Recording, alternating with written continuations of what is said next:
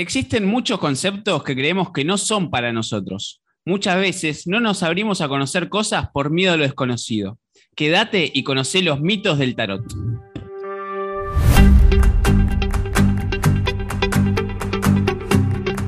Bienvenidos a TXT 3.0 Podcast, episodio número 2. Mi nombre es Beto S. Voy a ser eh, su host una vez más. Me acompaña, como siempre, Lorena Gestor. ¿Cómo estás, Lore? Excelente, Beto, acá de nuevo, con muchas ganas de seguir conociendo este nuevo espacio. Sí, muy contentos. La verdad que el Liderazgo 3.0 estamos muy contentos. Recordamos las redes rápidamente. Sí, ¿dónde nos pueden encontrar? Estamos en Instagram como Liderazgo 3-0, en Facebook como 3.0 Liderazgo, nuestro canal de YouTube es Liderazgo 3.0, Clubhouse, que ya estamos armando algo con TXT 3.0, es Liderazgo 3-0 y nuestra web es www.liderazgo30.com.ar. Pero hoy no venimos con todo.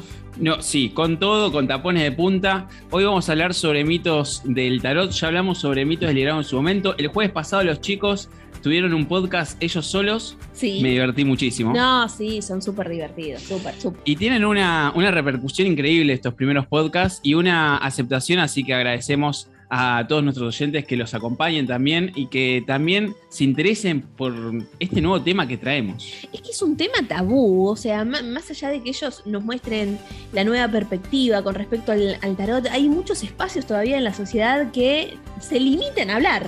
Yo les comentaba fuera del aire a los chicos la vez anterior de que conozco un montón de personas que han accedido al tarot, pero lo, lo tenían ahí guardadito. Así es, y acá la idea es poner al tarot arriba de la mesa y que se entienda que es una herramienta de crecimiento personal. A mí me encantó una frase que dijo Cristian en el primer episodio que es, el tarot es un libro de historia. Pero bueno, no perdamos más tiempo. Agus, Cris, ¿cómo están? Bienvenidos al episodio número 2 de TXT 3.0. Hola chicos, un placer, un gusto estar nuevamente con ustedes, muy feliz. Beto, Lore, ¿cómo estás? También muy contento para poder empezar a derribar estos mitos que muchas veces están envolviendo al tarot. Los extrañé, ¿eh? debo admitir que los extrañé estas semanas que, no compartimos este espacio. Estuvieron solitos, pero ya me surgió un mito. Nosotros acá en este espacio, en el Liderazgo 3.0, el primer mito que trabajamos fue si un líder nace o se hace. Y con respecto a a ver, si no lo menciono mal, ¿cómo se le dice a la persona que realiza el tarot? ¿Tarotista? ¿Tarólogo? ¿Cómo se le dice? Mira, Lore, hay como muchas, pero muchas definiciones distintas según la persona que te va a vos a contestar. En este caso, yo te voy a contestar desde lo que yo sé. En mi caso, Cristian es tarólogo. Esta es una frase, esta es una frase nueva que, una palabra nueva que hizo Alejandro Jodorowsky en su momento y que tiene que ver con ciertas cosas. Pero la mayoría de la gente o el común es tarotista. ¿Y el tarólogo? ¿Tiene un don propio o lo hereda o cómo llega. O lo puede aprender. Claro, lo puede aprender. ¿Cómo es la cosa? Yo creo que, como también para complementar algo, tarólogo quiere decir alguien que estudia el tarot. No es simplemente una persona que agarra las cartas y bueno, vení que te, que te tiro las cartas, ¿no? Es como que simboliza, ¿no? Al acto de, lanzarte las cartas. en cambio, el tarólogo eh, se dedica a estudiar profundamente en la simbología y en la, ilustración de cada una de las cartas del tarot. Ahora, yendo a la segunda pregunta, que es muy interesante y que nos conecta también con el liderazgo, ¿no? Si el líder nace o se hace. Y bueno, yo creo que todos los seres humanos, y esto es una opinión mía y que seguramente Chris también la va a compartir, y es que todos los seres humanos tenemos la intuición. Bien, entonces, conectarse con las cartas y el tarot es un ejercicio intuitivo, en donde tenemos que escuchar esa voz interna, esa voz silenciosa, y todos lo podemos hacer realmente. Entonces, van a haber personas que lo tienen más desarrollado a, esa, a ese músculo y van a tener más éxito en hacer una interpretación y va a haber otras que les va a costar más, pero eso sin duda depende de cada persona. O sea, está accesible a todos hacer una lectura de tarot. Ustedes todavía no me conocen, Lore sabe de que a mí me encanta contar experiencias y cosas que, locas que me, me acuerdo una de las primeras veces que me ha tocado dar charlas de liderazgo y me dice, pero un líder nace o se hace. Yo le dije, todavía no conocía a ninguno que no haya nacido. Y si existe algún líder que no haya nacido, no sé si lo quiero conocer. Pero yo soy los que piensan de que claramente, como decís, Agus, eh, en este caso hablamos de la intuición, es algo que nosotros traemos desde el momento cero. Y, y quizás en algún punto del tarot podemos hacer, haciendo un paralelismo con el liderazgo, el tarot tomarlo como una habilidad, ¿no? Que se practica, uno lo puede estudiar, puede, si le invierte horas, claramente lo va a aprender. Claro. ¿Ustedes qué piensan? Mira, con el tema del tarot, yo siempre cuando doy mis cursos, damos los cursos junto con Agustín, lo que digo, lo que ustedes van a aprender ahora es aprender a hablar un idioma. Entonces, si vos tenés, le ponés compromiso, dedicación a esto, si es un idioma, si lo estudias, lo vas a poder hablar. Lo mismo pasa con el tarot. El tarot es eso, cuando vos aprendés a interpretar, vas a adquirir la habilidad de poder hacerlo. No es que naces, lo que pasa es que hay un, ahí es donde nace el mito, donde se mezcla la clarividencia, la clariaudiencia, la clariconciencia, y utiliza el tarot como una muleta para poder aclarar sus mensajes. Entonces ahí se hace la mezcla, y es donde la gente tiende a perderse, a decir, bueno, tenés que tener una cierta habilidad extrasensorial. No, tenés que van por separado, que la persona que lo practique lo junte en su momento es otra cosa, son 20 pasos aparte. Pero el tarot se aprende, es como una habilidad, es como aprender a hablar un idioma. Ahí donde nace otro mito, que es que el tarólogo es un brujo, un chamán, y vaya uno a saber cuántas. yo me entro, voy a ver un tarólogo y me imagino entrar a un lugar lúgubre, que hay mucho humo, con un sombrero puntiagudo, que tiene usted, ¿eh? con, una estrellas, estrellas con una arruga acá. Como los ¿Ustedes se visten así? Claro que no. bueno, eh, en realidad, eh, históricamente al tarot se lo ha relacionado mucho a la futurología. Bien, entonces ser canal de eh, venir que, que, te leo el futuro, algo así. Bien, entonces siempre decimos que nosotros creemos que el tarot nos da mensajes para el aquí y ahora, para el momento presente porque los problemas los tenemos acá y hay que solucionarlos, hay que desbloquearlos. Y, creemos también de que el futuro, existe infinidad de futuros, un abanico infinito de posibilidades de futuro en la que nos podemos embarcar. Y depende de las acciones que hoy en día tomamos, a, cuál futuro nos vamos.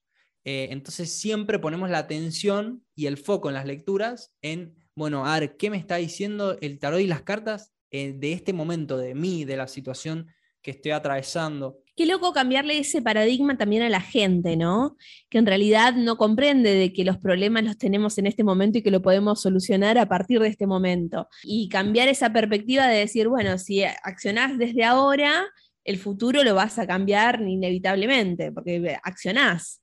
¿no? Me imagino que eso, eh, ustedes intentar explicarle a la persona de que no le están leyendo el futuro, no están viendo el futuro, sino que el presente debe ser un momento ahí contradictorio. Sí, sí, definitivamente, Lore, y yo creo que está relacionado a, tomar responsabilidad de uno mismo y de, las propias acciones que uno, que uno está tomando, que a pesar de desde la conciencia o inconsciencia, uno siempre crea. Exactamente, coincido exactamente con Agustín. Muchas de las personas que practican el tema del tarot, así como otras muchas mancias que se le llama, el consultante viene y lo que hace es, ¡pum!, te tira la responsabilidad a vos. Vos tenés que tomar la decisión por mí.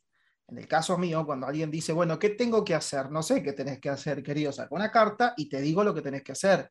O más o menos vemos cómo te configuras para, para hacer algo, para dónde querés ir. Pero nosotros lo, primero que hacemos es decir, la responsabilidad es tuya. Y lo que le sacamos es de la mente es el condicionante de la predicción, de que está todo escrito en piedra. No, no está escrito en piedra. Eh, vos te tenés que hacer cargo de lo que haces.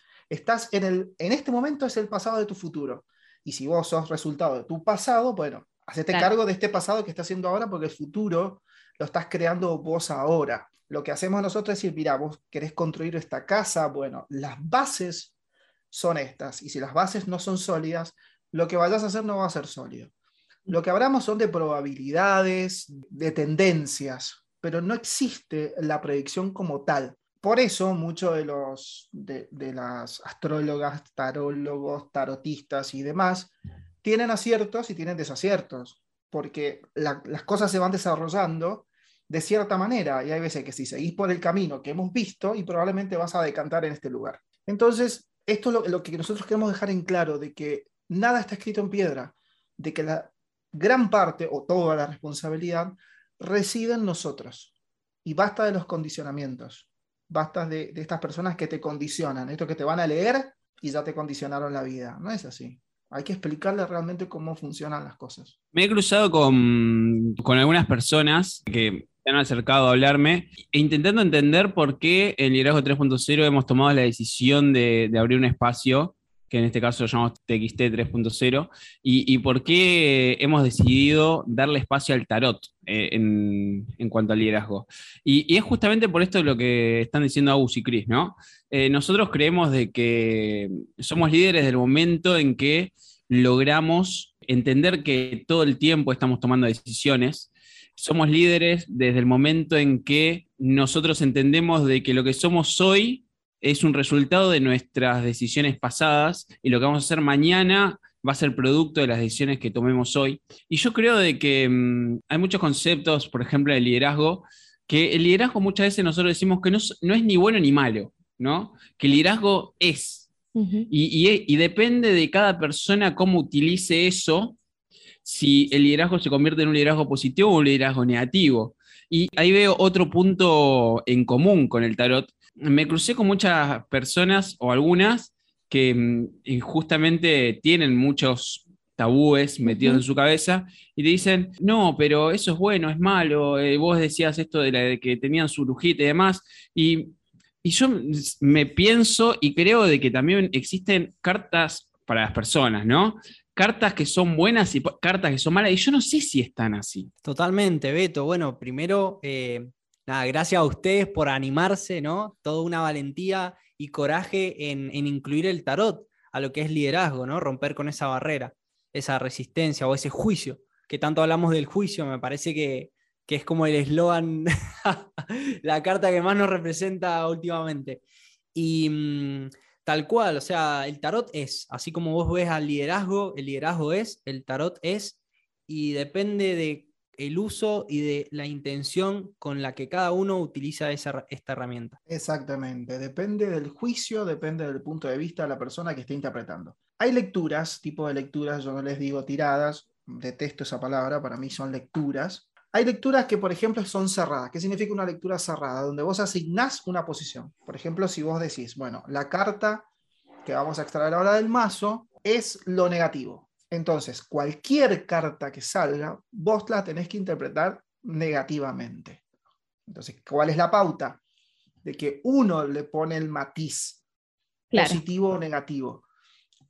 la carta de tarot es una carta de tarot, es un papel pintado que solamente tiene un símbolo. Depende cómo lo quieras vos interpretar, es lo que te va a responder. Pero no hay cartas buenas y malas. Hay cartas, hay símbolos. Después vemos cómo se, cómo se va desarrollando, pero no hay un matiz definido. Hay una carta que creo que es bastante polémica por el significado por ahí que puede llegar a tener en algunas culturas, que es la del arcano 13, es la de la muerte. ¿Qué pasa cuando le sale a una persona? Ahora usted sabe de arcanos, una cosa increíble, sabe la numeración de los arcanos, una cosa. Me, no es culpa mía. Me tiró toda la semana que le estuvo cayendo la, carta. Sí, me sigue la parca. La parca le la sigue. Parca, me sigue la parca. Siguiendo la parca. Los tiros pegan cerca, claro. Pero bueno, es una, es una carta polémica, no, sé, hay, hay mucha gente que le tiene miedo, me la imagino que cuando le cae esa, uh, se agarran la cabeza, de todo. Apenas sale esa carta, la gente abre los ojos y ya empieza a pensar en el post-mortem, que es lo que va a pasar acá. Ya se están poniendo, empieza Rigo Mortis cada vez que, que sale esa carta. La parca viniéndolos a buscar en la... sí te iba a felicitar porque dijiste, bueno, cuando sale el famoso Arcano 13 y dijiste la muerte, ahí ya ahí no me gustó. Ahí no me gustó porque venías bien hasta Arcano 13, porque ese arcano, como bien dijiste, hasta ahí nomás, Arcano 13. El tarot de Marsella, que es el más viejo que llega hasta nuestras manos, y que está nominado, quiere decir que tiene un nombre, que tiene un cartucho con el nombre.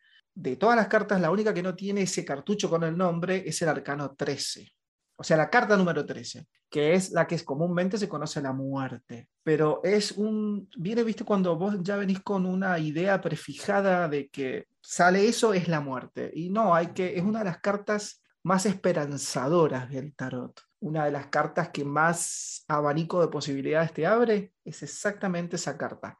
Aparte, ya el primer mensaje que te da es que no es el final de algo, porque está en el medio, vendría siendo tampoco en el medio exacto. el medio exacto sería la 10, es el número 13, pero deja como que la historia continúa. Después del 13 hay algo, por lo menos hasta el 21 tenés cuerda todavía, antes no. Pero no habla de una muerte física como tal. Yo por las dudas, el 13 no me caso ni me embarco. sí, también, también agregando a, lo que dice Chris, que primero, como él dice, se encuentra en el lugar 13, o sea que no es, no es el final de algo. Y esta carta en el tarot egipcio, por ejemplo, se la conoce como la inmortalidad. Entonces también el tarot nos está dando ese mensaje de que no existe la muerte como el fin de algo, sino que incluso después de la, de la muerte física hay algo. Eh, seguimos con, seguimos con vida a nivel de, en otro plano de conciencia, pero eh, el tarot nos está dando como ese mensaje eh, un poco escondido de, lo que significa la muerte, que, que es claramente una transformación de algo. Y al decir arcano 13, es como que nos abrimos a un montón de otras interpretaciones, que no necesariamente son la muerte, sino que el arcano 13 puede significar esto, la inmortalidad, puede significar la transformación, dejar atrás viejos hábitos.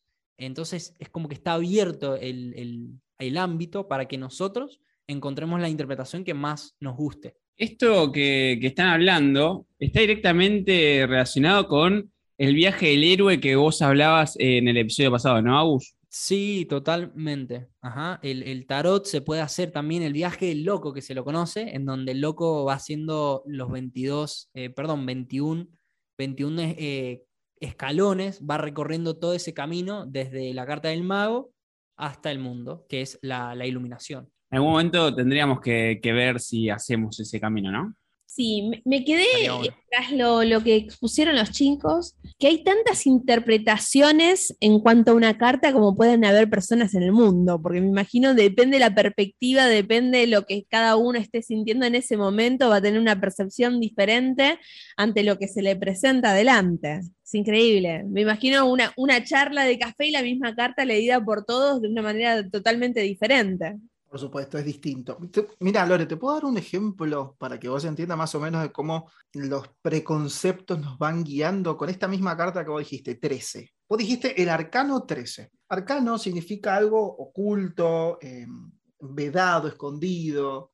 Bueno, ese, ese término, en realidad, creo que viene de fines del siglo XVIII o mitad del 19, no, recuerdo bien, soy muy pésimo para las fechas, pero viene desde ese lugar. Ahora, si yo te digo el triunfo 13, ¿no te cambia un poquito la percepción? Porque la primera, la primera denominación que recibieron los arcanos mayores fueron triunfos. Si yo te digo el triunfo 13, y es como un poquito más agradable al, al, oído, el concepto ya como que se está hablando un poco y no se endurece como yo te digo arcano 13. ¿Ves cómo va cambiando la percepción? Sí, totalmente, totalmente.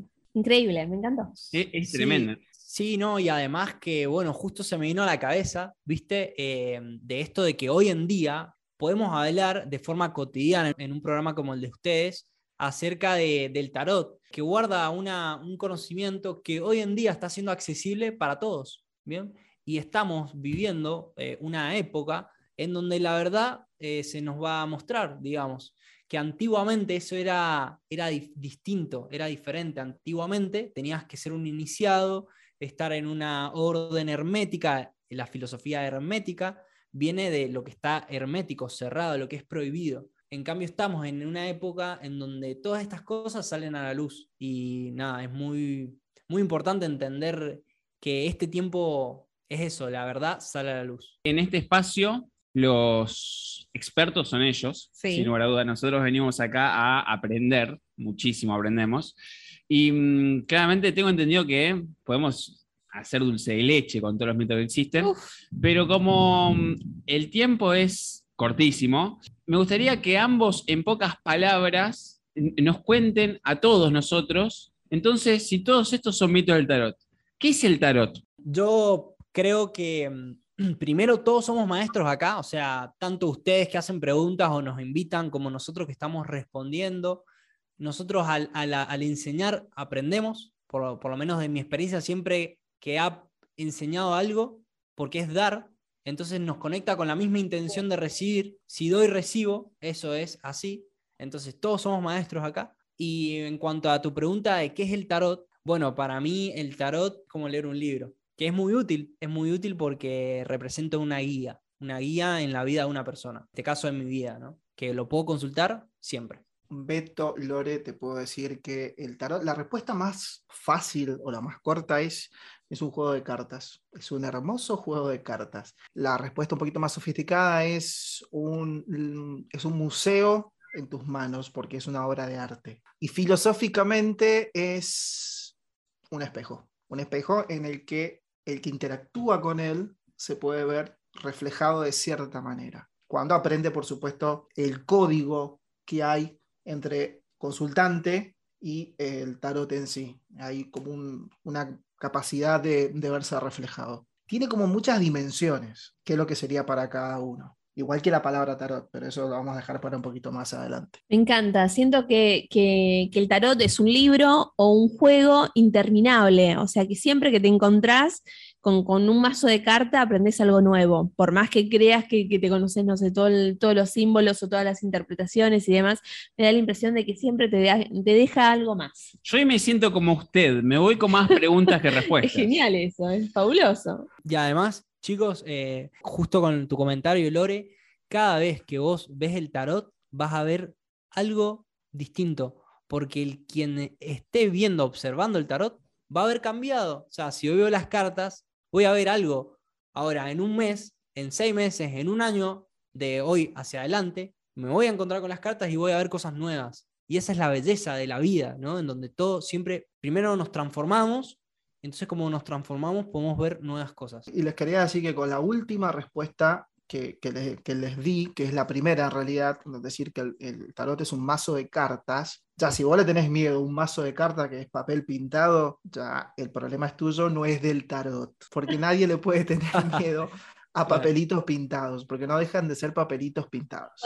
Eh, le tienen miedo a, esto que vos mencionabas, que, que, puede ser un espejo, mostrarte una realidad que por ahí a veces las personas no están tan preparadas como para verlo.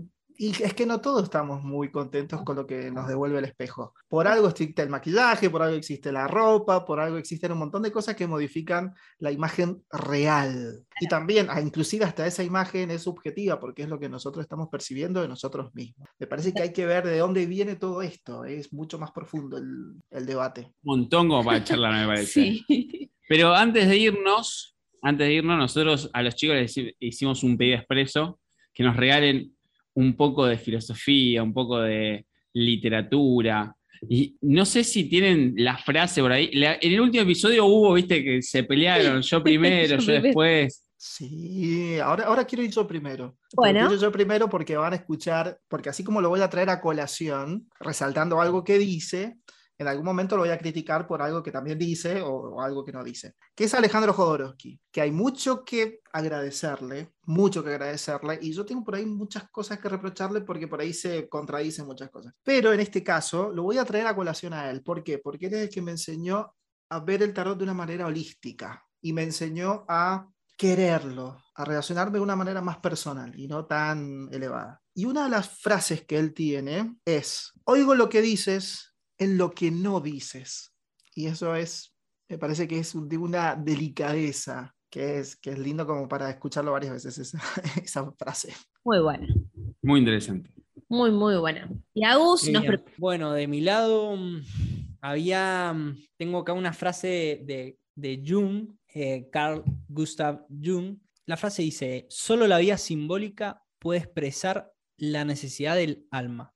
Bueno, se lo conoce a Jung por sus teorías arquetípicas y mm, de hecho existe el tarot de Jung y él se lo asocia mucho al, simbolismo. Entonces me pareció interesante traer esta, esta frase de cómo los símbolos, yo lo interpreto, de cómo los símbolos es como que le hablan a nuestro alma, ¿no? Y lo que tiene que salir, lo que tiene que verse reflejado en esas cartas, es lo que necesitamos ver. Me encantó. Qué, mm, interesante esto de que mm, me quedé con, con algo que decía Agus hace un ratito de que las cartas no cambian, pero nosotros cambiamos todo el tiempo. Y es algo tan simple, y se ve en esta frase que decía Steve Jobs, que lo simple es lo complejo, ¿no?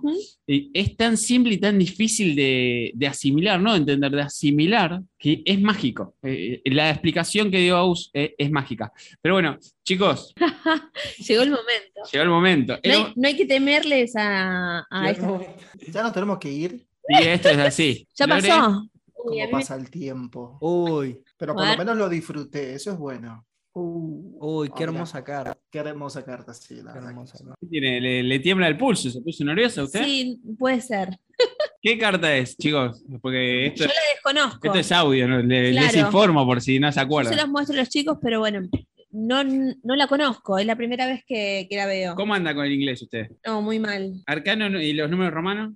También. Estrella, la estrella. Pero bueno, cuéntame, ¿quién, va a arrancar a hablarme de esta hermosa carta que tiene muchos colores, muchas ilustraciones, agua, cielo, estrellas? Me gusta, a mí me gusta la interpretación que hace Agustín de esa carta. Te escuchamos. no, yo iba a decir algo así y darle la palabra a Cristian.